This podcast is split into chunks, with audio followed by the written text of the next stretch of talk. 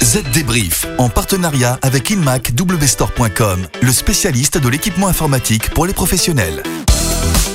Bonjour à tous, bonjour Estelle et bienvenue pour un nouvel épisode du Z Débrief. Bonjour David.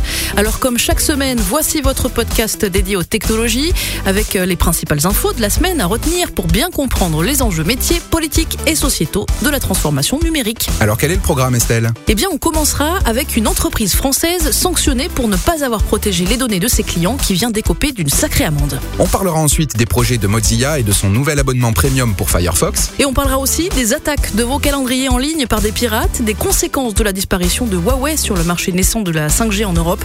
Et enfin David, vous nous donnerez quelques astuces pour économiser la batterie de nos iPhones. Exactement. Allez, le Z Débrief, c'est parti. Les dernières infos. Et vous le disiez Estelle, la société Sergic, société française, va donc devoir faire un gros chèque. Oui, 400 000 euros, une sacrée somme pour ne pas avoir suffisamment protégé les données des utilisateurs de son site web. Alors concrètement, ça veut dire quoi? Eh bien que cette agence immobilière a si peu protégé les données de ses clients qu'on pouvait facilement avoir accès à leurs documents enregistrés sur le site. Les copies de cartes d'identité, de cartes vitales, d'avis d'imposition, les relevés de compte ou même d'identité bancaire, rien de tout cela n'était protégé. Une faute difficilement pardonnable. La CNIL a donc sévi et la société Sergic s'est retrouvée comme Google en février dernier à payer une belle amende. Alors vous le disiez dans le sommaire Estelle, Mozilla pense faire payer prochainement les utilisateurs du navigateur web Firefox. Alors ne faites pas paniquer nos auditeurs David. Dans une interview récente, le PDG Chris Beard a expliqué son intention de lancer une version premium, mais la version standard, elle, devrait rester gratuite. Et quels avantages auront alors ceux qui payent? Eh bien grâce à un abonnement mensuel, ces utilisateurs auront droit à des services supplémentaires. L'abonnement doit être lancé en octobre prochain. Il s'agit là clairement de la dernière tentative de Mozilla pour développer des solutions de monétisation Oui, parce qu'actuellement, 90% de ses revenus proviennent seulement de ses partenariats avec des fournisseurs de moteurs de recherche et principalement de son accord avec Google.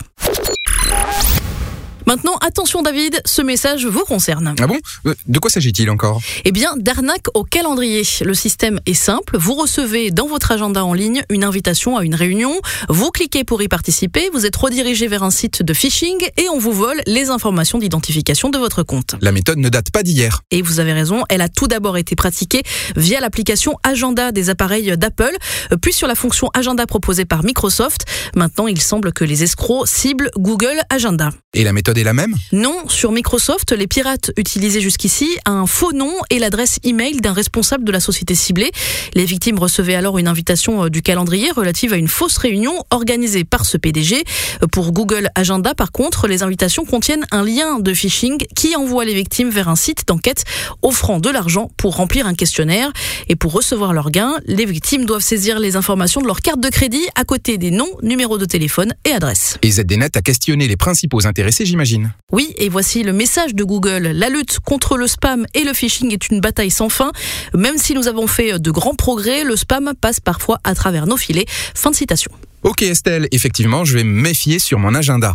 Maintenant une petite pause et ensuite on parle des conséquences pour le marché de la 5G sur le vieux continent de l'éventuelle disparition de Huawei.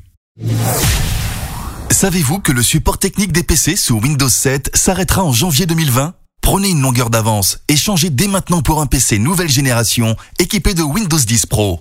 Plus rapide, plus léger, plus sécurisé, vous avez la garantie d'un PC vraiment plus performant. Retrouvez le PC adapté à votre activité professionnelle sur inmacwstore.com. Le chiffre marché.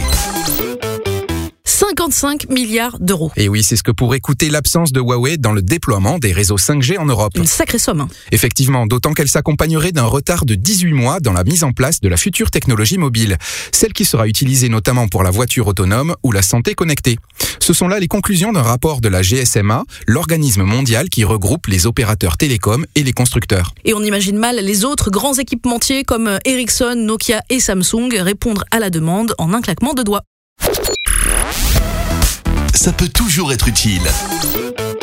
Allez David, pour finir, vous qui êtes un fan d'Apple, vous nous donnez une astuce pour faire tenir le plus longtemps possible sa batterie d'iPhone. Et je dirais même deux astuces simples et rapides qui n'impliquent pas d'apporter des changements importants à iOS. Écoutez bien.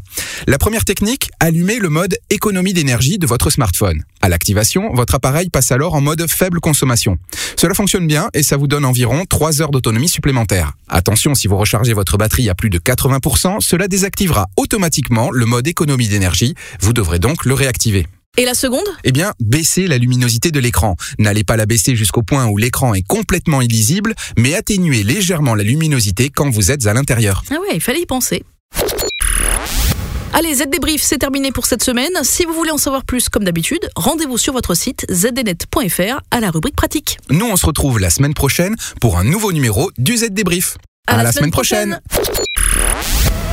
Z Débrief, en partenariat avec InMac WStore.com, le spécialiste de l'équipement informatique pour les professionnels.